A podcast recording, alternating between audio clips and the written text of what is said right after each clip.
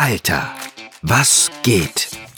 Der Podcast, in dem dich Elmar Stracke durch die Geschichte und Gegenwart des Alters führt und dich mit Anekdoten und Fun Facts ausstattet, damit du bei der nächsten Party ganz sicher nicht alt aussiehst. Es ist mal wieder soweit. Herzlich willkommen zu einer neuen Folge von Alter, was geht? Nach zwei Interviewfolgen werde ich heute mal wieder etwas mehr in Solo erzählen. Und zwar schließen wir an die Folge 16 an, ist schon eine Weile her, bei der es um die Rentenversicherung in den 20ern ging. Und wir rauschen heute durch die 30er und 40er, in denen sehr viel passiert ist, aber die Rente war wohl nicht der wichtigste Aspekt, würde ich sagen. Dennoch, auch in der Rente gab es ein paar interessante Dinge. Und dann fast forward ins Jahr 1957, wo wir quasi live dabei sein können bei der Geburt eines Rentensystems. Ganz häufig heißt es ja in der Politik, vor allen Dingen auch in der Sozialpolitik, dass wir in Fahrtabhängigkeiten gefangen sind. Frühere Entscheidungen, naja, dass wir mit denen leben müssen und sie nicht rückgängig machen können. Ich denke, die Transformation des Rentensystems 1957 zeigt, man kann auch substanziell Weichen ändern, wenn man will oder in dem Fall vielleicht eher, wenn man muss.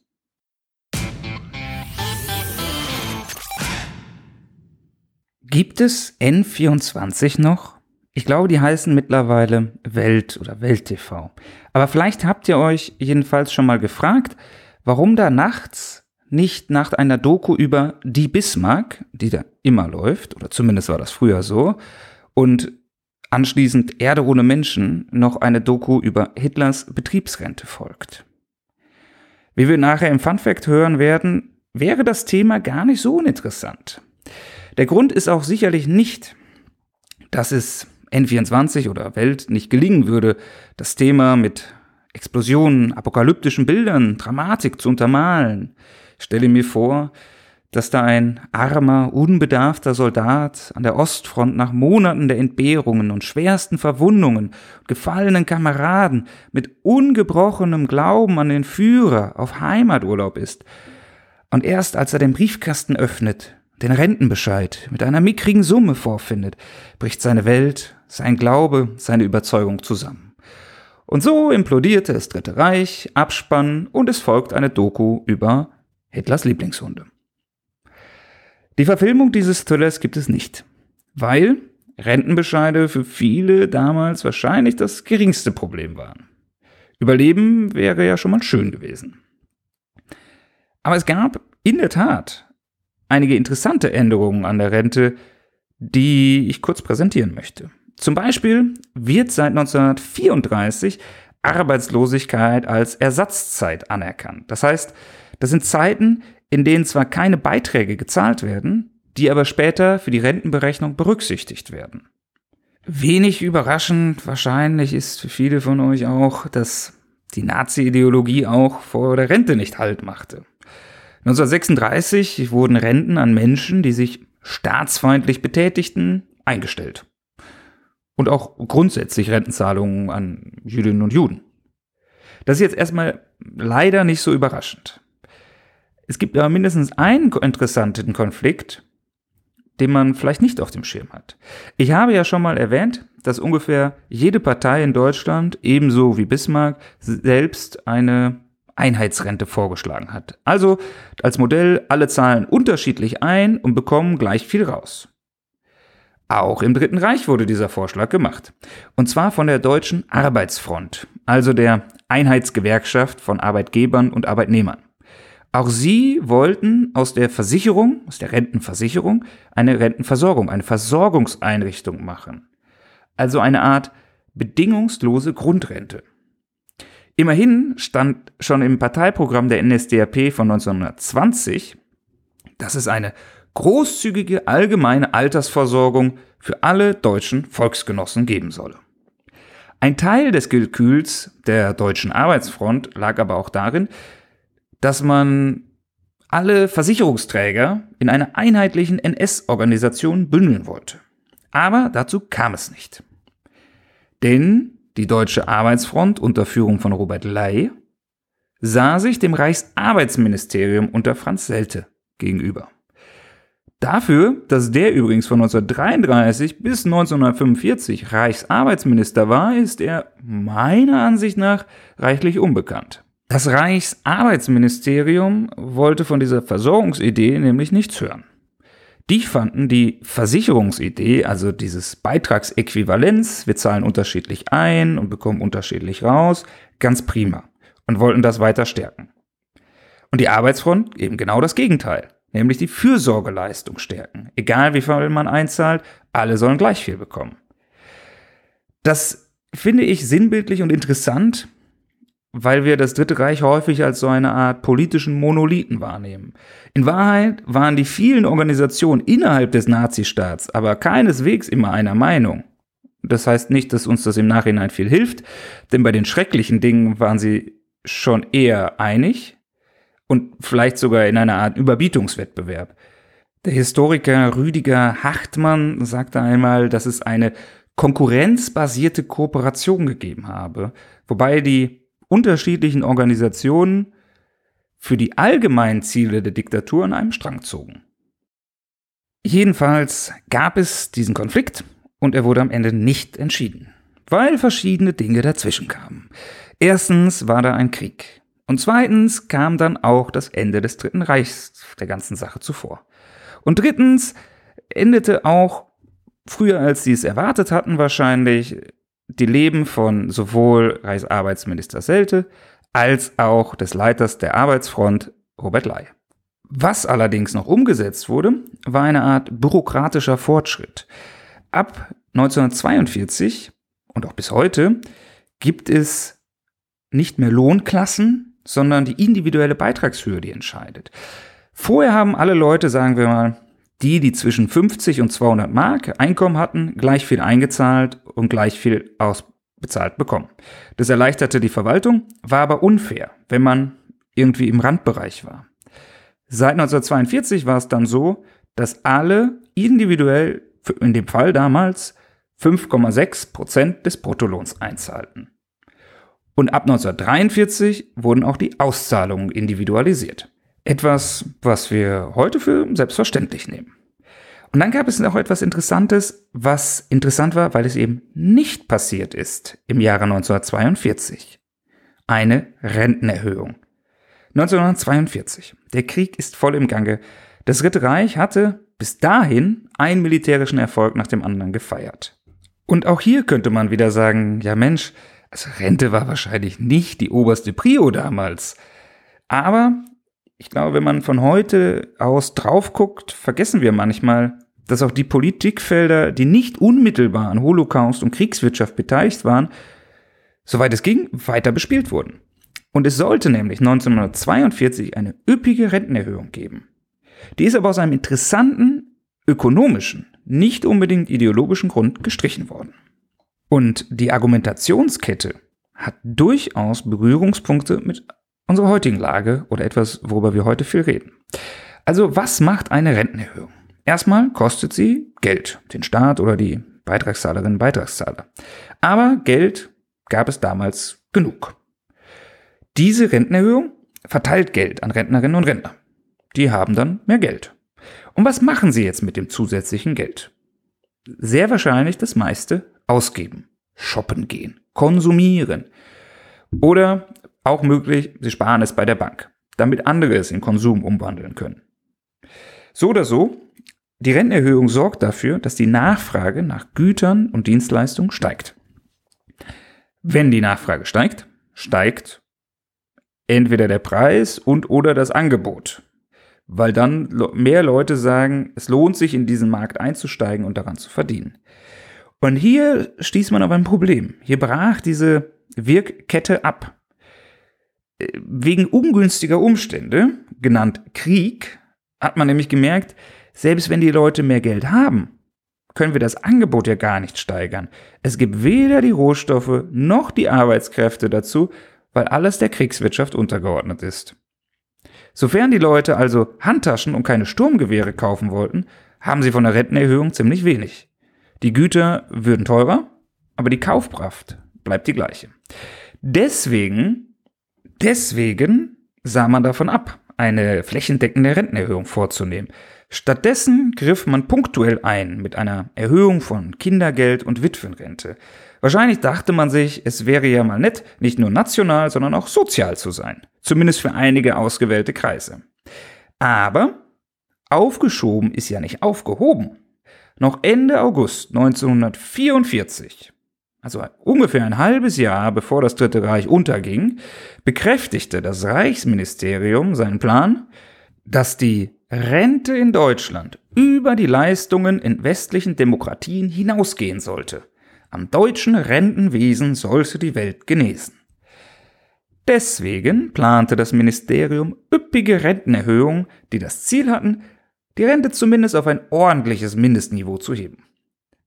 Doch statt der Rentenerhöhung rückten die alliierten Truppen näher und so wurde der Plan wieder verschoben.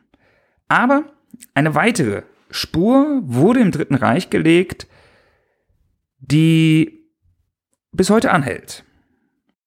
Und ich zitiere jetzt mal den Altersbiografen, wie man ihn vielleicht nennen könnte, Gerd Göckenjahn, aus seinem sehr wichtigen Hauptwerk Das Alter würdigen. Zitat Mit Hilfe der spezifischen Gemeinschaftsideologie wurde das Alter als verdienstvoll gedeutet und damit eine Spur gelegt, die mit der Rentenreform von 1957 weiter verfolgt wird. Zitat Ende. Zu dieser Rentenreform kommen wir im zweiten Teil der Folge. Aber es ist wichtig, vielleicht nochmal sich zu vergegenwärtigen, das Motiv, dass der Ruhestand etwas ist, was die Menschen sich verdient haben. Vielleicht klingt das heute für uns selbstverständlich. Aber es ist eher Jungdatums. In keinem Rentensystem bis zum Zweiten Weltkrieg wäre das eine Begründung gewesen. Also, wenn ich jetzt recht überlege, haben wir ja doch einige interessante Aspekte über das Rentensystem im Dritten Reich gehört. Vielleicht könnte eine Doku wie Endsieg und Entgeltpunkte es durchaus mit anderen Produktionen wie, und die gibt es wirklich, Heide Hitler und Alav oder Hitler und der Wolf aufnehmen. Fun Fact Bleiben wir noch einmal kurz bei Hitlers Rente. Er kam schon allein deswegen nicht in ihren Genuss, weil er den Krieg nicht überlebte. Auch seine Witwe, Eva Braun, starb aus bekannten Gründen, bevor sie vielleicht eine Witwenrente erhalten konnte. Bei anderen Funktionären des Dritten Reichs war das aber anders. Zum Beispiel der Volksgerichtshofpräsident Roland Freisler, der für tausende Todesurteile zuständig war. Auch er überlebte den Krieg nicht, weil er bei einem Bombenangriff 1945 in Berlin starb. Und ich glaube, dass da nicht besonders viele Leute traurig drüber waren. Wer aber überlebte, war seine Witwe. Sie bekam entsprechend, da Freisler ja Richter war, eine Witwenrente. Aber nicht nur das. Neben der üblichen Witwengrundrente aus der Kriegsopferversorgung, wobei Opfer bei ihrem Ehemann vielleicht nicht das richtige Wort war, bekam sie ab 1974 noch einen Schadensausgleich des Freistaats Bayern. Und die Begründung, auf die ich in einem Artikel des Spiegels vom 17. Februar 1985 gestoßen bin, ist wirklich kurios. Bei der Witwenrente bekommt man vereinfacht gesagt einen prozentualen Anteil des Gehalts des verstorbenen Ehepartners. Hier bezog man sich aber nicht nur auf sein Gehalt, also das von Roland Freisler, bis zu seinem Tod, sondern man unterstellte, dass er ja nach dem Krieg, wenn er nicht tragischerweise Opfer eines Steinschlags nach einem Bombenangriff gewesen wäre, er hätte nach dem Krieg ja weiterarbeiten können als Richter oder zumindest als Anwalt. Er hätte ohne diese tragischen Umstände also viel länger und noch viel mehr Geld verdienen können. Denn man könne ja nun wirklich nicht unterstellen, so argumentierte diese nachgelagerte bayerische Behörde, dass Freisler, wenn er überlebt hätte, zum Tode oder zur lebenslangen Freiheitsstrafe verurteilt worden wäre. Vielmehr erschien den Behörden, und ich zitiere aus dem Spiegelartikel, Zitat, ebenso wahrscheinlich, dass der höchste Nazirichter in seinem erlernten oder einem anderen Beruf weitergearbeitet hätte zumal da eine Amnestie oder ein zeitlich begrenztes Berufsverbot ebenso in Betracht zu ziehen sei. Das Besondere an diesem Fall ist nicht grundsätzlich die Versorgung von Angehörigen von Kriegsverbrechern. Die haben sich auch die Witwer und Kinder von Heydrich, Göring oder auch Himmler erstritten. Das Besondere ist hier die Annahme, dass Freisler unbehelligt weiter in der Bundesrepublik als Beamter oder selbstständig tätig gewesen wäre.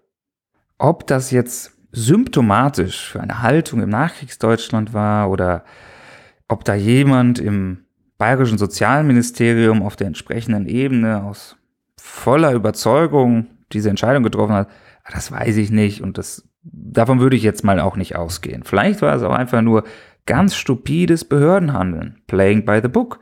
Denn in der Tat, an dem Vorgehen war nichts illegal und auch grundsätzlich nichts Außergewöhnliches. Es ging nur um eine außergewöhnliche Person in diesem Fall. Der bayerische SPD-Abgeordnete Günther Wirth erfuhr von diesem Vorgang und machte ihn dann publik. Das bayerische Staatsministerium für Arbeit und Sozialordnung, dessen Leitung auch 1985 dann davon erfuhr, naja, die wollten das schon ändern, aber die hatten keine Rechtsgrundlage dafür, um die Anerkennung der zusätzlichen Rente rückgängig zu machen. Also man hätte das jetzt vielleicht nicht nochmal so entschieden, aber das wieder wegzunehmen, das ging nicht.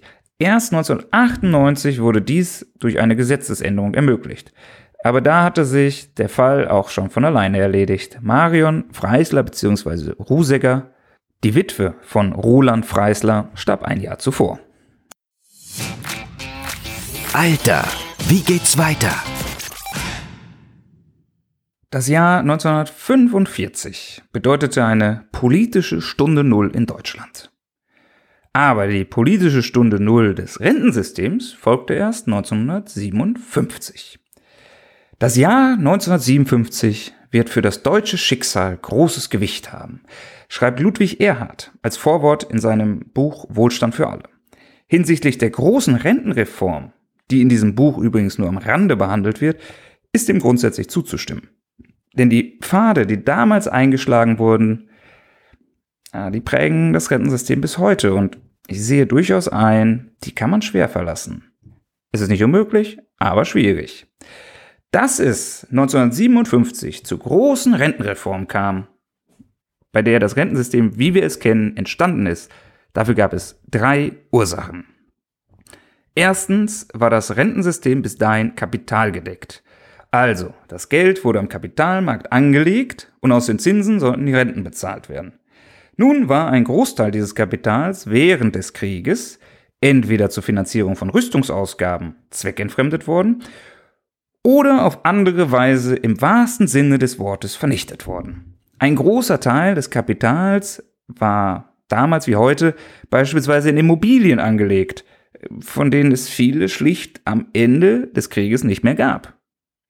Und was dann noch übrig war, vielleicht, das ist bei der Währungsreform 1948 auch entwertet worden. Sprich, die Rücklagen und Kassen waren leer. Das ist das erste Problem und das ist schon mal ein größeres Hindernis.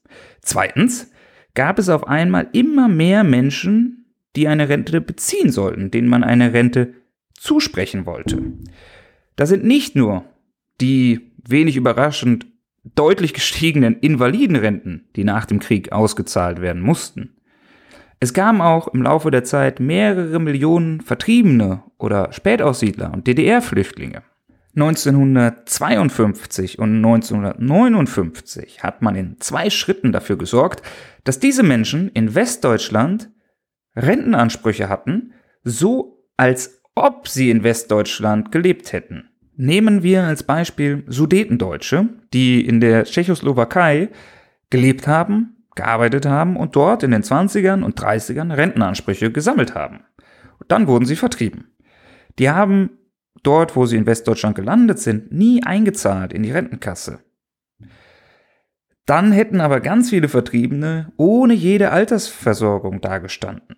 Und deswegen hat man so getan, als wenn sie die früheren Rentenansprüche in Westdeutschland gesammelt hätten. Und das dritte Problem, es gab grundsätzlich sehr viele alte Menschen, die im Krieg Hab und Gut und Gesundheit verloren haben und die keinerlei individuelle Reserven mehr hatten, auf die sie zurückgreifen konnten. Aber das Ausweiten allein reichte nicht. Es ging ja auch um die Höhe der Rente. Die Rente wurde bis dahin nicht an Inflation oder Lohnentwicklung angepasst. Das war zum Beispiel problematisch, als durch den Koreakrieg 1950 die Inflation in Westdeutschland auf 7,8 Prozent anstieg. Die Rente aber gleich blieb. Zu den genannten drei Ursachen kam noch ein vierter Grund, der eher symbolischer Natur war. Man wollte wirklich explizit das Vertrauen in die liberale Demokratie stärken, indem man zeigt, hey, wir, der neue Staat, wir können für die Menschen, wir können in diesem Fall für die Alten sorgen. Ein Kommentator fasste 1956 zusammen, dass es das Ziel sei, das Vertrauen in die grundsätzliche Stabilität der Alters- und Invaliditätssicherung zu stärken, um die Zufriedenheit mit einem solchen soziale Sicherheit gewährenden Staate allgemein zu verbessern. Wie wollte man das erreichen? Erstens durch den Übergang von Altershilfe hin zu einem Alterseinkommen. Ihr erinnert euch vielleicht, die Rente war vorher nicht so gedacht, dass man davon leben konnte, sondern man hat gesagt, naja, im Alter kann man nicht mehr so viel und nicht mehr so gut arbeiten und deswegen bekommt man wahrscheinlich weniger Lohn und um das auszugleichen, gibt es noch eine Rente. Deswegen lag die durchschnittliche Rente bis dahin, 1957, so bei 25 bis 30 Prozent des vorherigen Durchschnittslohns. Und damit im Übrigen auch gerade mal auf dem Niveau der DDR. Auch das sicherlich ein Aspekt, der einbezogen wurde.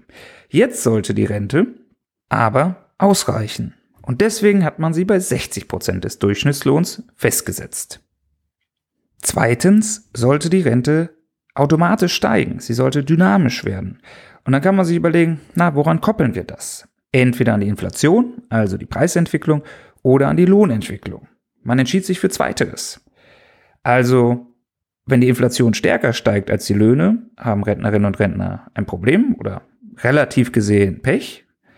Das ist ja auch etwas, was jetzt gerade spürbar ist und bemängelt wird. Aber wenn die Löhne stärker steigen als die Inflation, gewinnen Rentnerinnen und Rentner an Kaufkraft. Und das war das überzeugende Argument. Langfristig wenn man in die Geschichte guckt, steigt die Produktivität, also die Löhne, stärker als die Inflation. Es entsteht Wohlstand in irgendeiner Form. Und deswegen ist auf lange Sicht diese Entscheidung im Sinne der Rentnerinnen und Rentner, auch wenn sie sich in manchen Jahren vielleicht, eben wie jetzt, eine Kopplung an die Inflation wünschen würden. Die Idee dahinter ist vor allen Dingen gewesen, dass die Rente nicht eine bestimmte Kaufkraft garantieren soll, sondern einen bestimmten relativen Status in der Gesellschaft. Und damit der gleich bleibt, muss ich mit dem allgemeinen Wohlstand auf und ab gehen. Nur über die Kopplung an die Löhne konnte man, so Ludwig Erhard, für echte Teilhabe am Fortschritt, das heißt an der Leistungsverbesserung der Volkswirtschaft sorgen. Durch diese Dynamisierung sollte die Rente also nicht oder nicht nur vor Armut schützen, sondern das ermöglichen, was zuvor nur Beamte und reiche Privatiers kannten bei Ausfallen der eigenen Arbeitsleistung nicht nur ein Einkommen zu haben, sondern sogar bei entsprechender Wirtschaftslage ein wachsendes Einkommen. Wahrscheinlich wäre aber eine andere Entscheidung, also ein Koppeln an die Inflation, in den 50ern politisch auch gar nicht kommunizierbar gewesen. Einfach weil die wirtschaftliche Entwicklung, sagen wir mal, außergewöhnlich war. Thema Wirtschaftswunder. Von 1949 bis 1957 sind die Preise so um 15 Prozent gestiegen. Die Löhne haben sich aber in demselben Zeitraum verdoppelt. Und man dachte wohl, das würde immer so weitergehen.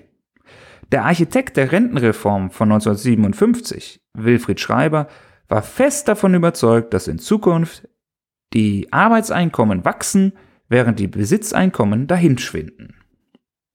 Die Kopplung an die Löhne hatte noch eine psychologische Funktion. Man wollte eine Art Schicksalsgemeinschaft schaffen, in der die Alten im Guten wie im Bösen das Schicksal der tätigen Generation teilen. Vielleicht war die Idee, dass man den enormen politischen Bruch, der mit dem Ende des Dritten Reichs einherging, durch wirtschaftliche Verflechtungen zwischen den Generationen irgendwie überspielte, kittete irgendwie etwas in die Richtung. Apropos Generationen. In der damaligen Vorstellung ging es immer um zwei Generationen, die an einem Generationenvertrag teilnehmen. Die arbeitende Generation und die in Rente. Erst ab den 1980er Jahren setzte sich langsam die Idee eines Drei-Generationen-Vertrags durch, bei der auch die noch nachwachsende Generation, also die Kinder, die noch nicht arbeiten oder vielleicht Menschen, die noch gar nicht geboren sind, einbezogen werden. Also, was sind die Rahmenbedingungen der Rentenreform von 1957? Erstens, es gab keine Rücklagen. Zweitens, der Kreis der Anspruchsberechtigten wuchs enorm. Und drittens, man wollte höhere Renten auszahlen, wesentlich höhere. Kurz, man hatte kein Geld und wollte davon wesentlich mehr an wesentlich mehr Leute verteilen. Der schwäbischen Hausfrau wären wohl die Spätzle aus der Pfanne gefallen, wenn sie von der Adenauer-Regierung zu diesen Plänen befragt worden wäre. Denn das klingt ja nicht nach besonders soliden Haushaltsfinanzen, sondern nach jeder Menge Schulden. Und da fand man, wie auch jetzt vielleicht, einen cleveren Weg, um diese zu umgehen oder ihnen ein anderes Etikett zu geben. Man lagerte sie einfach aus. Der alte Weg wäre gewesen, die Rente kapitalfundiert zu gestalten. Also die Menschen zahlen einen Topf und am Ende des Berufslebens wird daraus die Rente mit Zinsen ausbezahlt. Problem, man wollte die Rente jetzt auszahlen. Also das war nicht schnell genug. Und selbst wenn man das gemacht hätte, wäre das wahrscheinlich nicht gut gewesen. Denn die Menschen hätten ja erstmal von ihrem Lohn ganz viel Geld auf dieses Rentenkonto eingezahlt und dann Jahre später erst abgezogen. In der Zwischenzeit, klar, Geld arbeitet irgendwie, aber es läge auch herum. Und die Banken würden es reinvestieren, ja, aber womöglich nicht in Deutschland. Das heißt, mit etwas Pech fließen diese Mittel also vorübergehend zumindest aus Deutschland ab. Und die Nachfrage lässt nach, das Wirtschaftswunder wäre womöglich perdu. Deshalb entschied man sich für ein Umlagesystem. Bei einem Umlagesystem wird das Geld nicht erst auf einem Konto zwischengelagert, sondern direkt von den Erwerbstätigen zu den Rentnerinnen und Rentnern weitergereicht. Die geben das Geld idealerweise sofort wieder aus, wodurch es in Form von Konsum an die Erwerbstätigen zurückfließt. Linke Tasche, rechte Tasche und alle haben nachher mehr als vorher. So einfach kann Ökonomie sein. Ein Grund lag auch in einem von Gerhard Mackenroth 1952 formulierten Theorem, das damals ökonomischer Mainstream war. Es besagt, dass alle Sozialausgaben immer aus dem laufenden Einkommen bezahlt werden. Also nicht im Sinne von wir sollten, sondern es geht gar nicht anders. Alles andere ist eine Illusion. Es kann keine andere Quelle geben. Man kann für staatliche Sozialausgaben nicht sparen. Das ist eine Illusion. Der Staat kann dafür gar nichts zurücklegen. Der Grund, so dieses Theorem, ist, dass man vielleicht Geld auf die Bank legen kann, ja. Aber die Leistung, um die es wirklich geht, kann man eben nicht auf die Bank legen. Die Pflege eines älteren Angehörigen oder im Pflegeheim oder Altersheim kann immer nur im Hier und Jetzt erbracht werden. Ich kann diese Pflegedienstleistungen nicht stapeln und dann, wenn ich sie brauche, aus dem Lager holen. Wenn es wenige Pflegerinnen und Pfleger gibt, steigen die Preise und das angesparte Kapital, das ist ja ganz wunderbar, dass das da liegt, ist nichts wert. Wenn es gar keine Pflegerinnen und Pfleger gibt, hilft mir das ganze Ersparte überhaupt nichts. Deswegen sind Sozialtransfers immer gleichzeitige Transfers. Und die Idee, dass man irgendetwas aufschieben oder sparen könnte, ist, Makro zufolge, eine Illusion. Einzig Angebot und Nachfrage im Hier und Jetzt sind ausschlaggebend. Also, nach Magneroth ist die kapitalgedeckte Rente Augenwischerei. Das gewählte Umlageverfahren ist einfach ehrlicher. Es beschreibt, wie es sowieso kommen wird. Dieses Theorem wurde übrigens 1940 bereits von Theodor Bühler beim Arbeitswissenschaftlichen Institut der Deutschen Arbeitsfront formuliert, bekam aber mit diesem Label in der Nachkriegszeit nicht ganz so viel Publicity. Aber hier schließt sich ein Kreis dieser Folge. In jedem Fall lohnt es sich, sich bewusst zu sein, was diese Rentenreform 1957 für eine Epochenzäsur war. Ein Begriff, der nicht von mir kommt, sondern von vielen für diese Reform genutzt wird. Und das ist auch demokratiehistorisch interessant. Denn laut Zeitgenossen ging diese Reform so schnell vonstatten, dass die Öffentlichkeit gar nicht, Zitat, genügend Zeit und Anlass gehabt hätte, sich des revolutionären Charakters der hier sich vollziehenden Wandlung bewusst zu werden, wie ein Beobachter 1956 schreibt. Ganz viel von dem, was wir heute für selbstverständlich halten, ist nämlich erst seit 1957 selbstverständlich. Drei in Europa völlig neue Ideen wurden durch diese Reform etabliert. Erstens die Beitragsäquivalenz, zweitens der Generationenvertrag und drittens das Ende der Norm der lebenslangen Arbeit. Da das Ziel der Rente ab jetzt Lebensstandardsicherung und Statuserhalt war, musste man die Rentenhöhe strikt an das frühere Einkommen koppeln und danach an die allgemeine Lohnentwicklung, so als ob man weitergearbeitet hätte. Dies führte zu einem im europäischen Rechtsdenken völlig ungewohnten Äquivalenzdenken. Und das ist auch ein Weg, den nicht alle Länder gingen, Großbritannien beispielsweise nicht. Diese Beitragsäquivalenz, also meine Rentenhöhe hat was mit meinem früheren Lohn zu tun, gehört auch zu einem anderen Leitmotiv, das sich sehr langsam am Horizont der Nachkriegsgesellschaft abzeichnete. Die Leistungsgesellschaft. Auch etwas, was es vorher so nicht gab. Zunehmend wollte man nicht mehr, und ich zitiere jetzt wieder eine zeitgenössische Quelle, wirtschaftlich schwachen Kreisen eine Vergünstigung zuteil werden lassen, sondern bevorzugte ein reines Versicherungsprinzip ohne sozialen Ausgleich. Zitat Ende. Leistung muss sich lohnen und wer nichts leistet, sollte auch weniger bekommen. Eben kein sozialer Ausgleich. Der zweite Bruch mit der Tradition war das Umlageverfahren. Dieses schuf einen neuen Solidarvertrag zwischen den Generationen. Eben auch einfach etwas, worüber man bis dahin noch nicht so richtig nachgedacht hatte, dass man Dinge auch so umverteilen kann und nicht nur innerhalb einer Generation. Die dritte Zäsur, die auch bis heute prägt, ist die Abkehr vom Leitmotiv der lebenslangen Arbeit hin zum Leitmotiv des wohlverdienten Ruhestands. Das neue Leitmotiv in Deutschland war, so beschrieben ist Kindle und Schako in einem wie ich finde, für dieses Thema sehr spannenden Buch 1957. Das Leitmotiv in Deutschland war nunmehr der Mensch, Zitat, der sich nach dem Ende seines Arbeitslebens sehnt. Zitat Ende. Interessant, dass die Generation Wirtschaftswunder sich gleichzeitig als Inbegriff von Fleiß und Arbeitsamkeit darstellen konnte oder sich dargestellt hat, und das mag ja auch stimmen, aber dass die Zeitgenossen gesagt haben, naja, also, sie mögen ja alle ganz fleißig sein, die Leute. Aber Arbeit der Arbeit wegen macht auch keiner gerne. Erstmals gab es jedenfalls eine Erwartung, Erwerbsleben aufgrund des Alters gegen bezahlte Erwerbslosigkeit einzutauschen. Und damit, eine weitere ganz wichtige Zäsur, wurde das kalendarische Alter erstmals zur entscheidenden Ordnungsgröße im Rentensystem.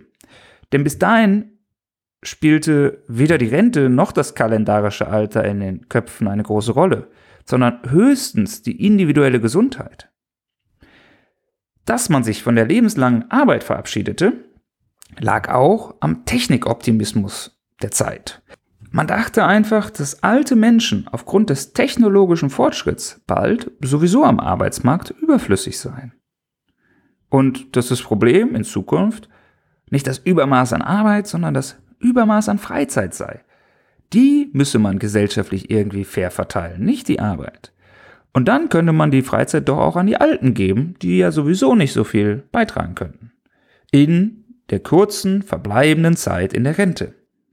Was die faktische Rentendauer anging, hm, lag die Einschätzung damals, glaube ich, etwas daneben. Vielleicht noch eine kurze politische Einordnung. Man könnte ja meinen, dass Rentenerhöhungen eine dankbare Sache sind. Man macht viele Menschen glücklich und der Rest traut sich aus Pietät, Respekt vor dem Alter und so weiter nichts dagegen zu sagen. Aber, wie gesagt, die Idee, dass die alten Leute es verdient haben, als Dank für ihre Lebensleistung eine auskömmliche Rente zu erhalten, war ja damals völlig neu. Anders als heute musste man darüber diskutieren, aber auch schon auf so einem abstrakten Level. Nach Dietmar Günther setzte sich Adenauer gegen sein eigenes Kabinett durch. Es gab enorme Widerstände von verschiedenen Seiten. Und die eigenen Minister waren zumindest gegen die Idee dieser automatischen Anpassung, der Dynamisierung, weil die meinten, das ist viel zu teuer auf Dauer. Es reicht, wenn wir also die Kaufkraft stabil halten. Das ist schon mehr als genug. Und noch lieber gar nicht automatisch anpassen, sondern nur, wenn wir das politisch entscheiden. Und das, was dann am Ende durchgesetzt wurde, der Entwurf dieses Rentensystems von der Adenauer-Regierung, also CDU geführt, ähnelte sehr stark dem Entwurf der größten Oppositionspartei, der SPD. Und das hatte den Vorteil, dass die Opposition nicht wirklich dagegen sein konnte. Ein bisschen so, wie man es bei den Agenda-Reformen unter Schröder oder dem Atomausstieg unter Merkel beobachten konnte. Nur mit einem Unterschied, zumindest gegenüber Schröder, Anders als bei Schröder brachte diese Reform Adenauer wirklich den Wahlsieg 1957. Fun Fact. So, jetzt kennt ihr nicht nur ein paar Nazi-Fun Facts über die Rente, sondern vor allem wisst ihr, wie es zum Rentenversicherungssystem, wie wir es heute kennen, das moderne Rentensystem in Deutschland, wie kam es dazu? Wie ist es entstanden? Ihr wisst jetzt, dass viele gesellschaftliche und sozialpolitische Selbstverständlichkeiten als Ideen bis vor nicht allzu langer Zeit im wahrsten Sinne des Wortes undenkbar waren. Darunter die Idee der Beitragsäquivalenz, des Generationenvertrages, eines Alters ohne Arbeit und auch dieser ganze Leistungsgedanke und Verdienstgedanke. Wie sehr dieses neue Rentensystem seine Versprechen kurzfristig, mittelfristig einhalten konnte, das steht aber auf einem anderen Blatt, welches wir uns in einer späteren Folge mal angucken müssen. Für heute danke ich erstmal fürs Zuhören und dass ihr dabei wart und anscheinend bis zum Ende geblieben seid. Ich danke euch für eure Sterne auf Spotify, Bewertungen auf Apple Podcasts und auch für die Kommentare, die ich auf der neuen Webseite bekommen habe unter www.alter-was-geht.de. Nutzt das gerne. Das äh, motiviert mich unglaublich weiterzumachen und ja, das macht Spaß mit euch im Austausch zu sein und hoffentlich euch auch Spaß zuzuhören. Ich freue mich auf die nächste Folge. Macht's gut. Das war Alter, was geht mit Elmar Stracke. Hoffentlich hören wir uns bald wieder in alter Frische.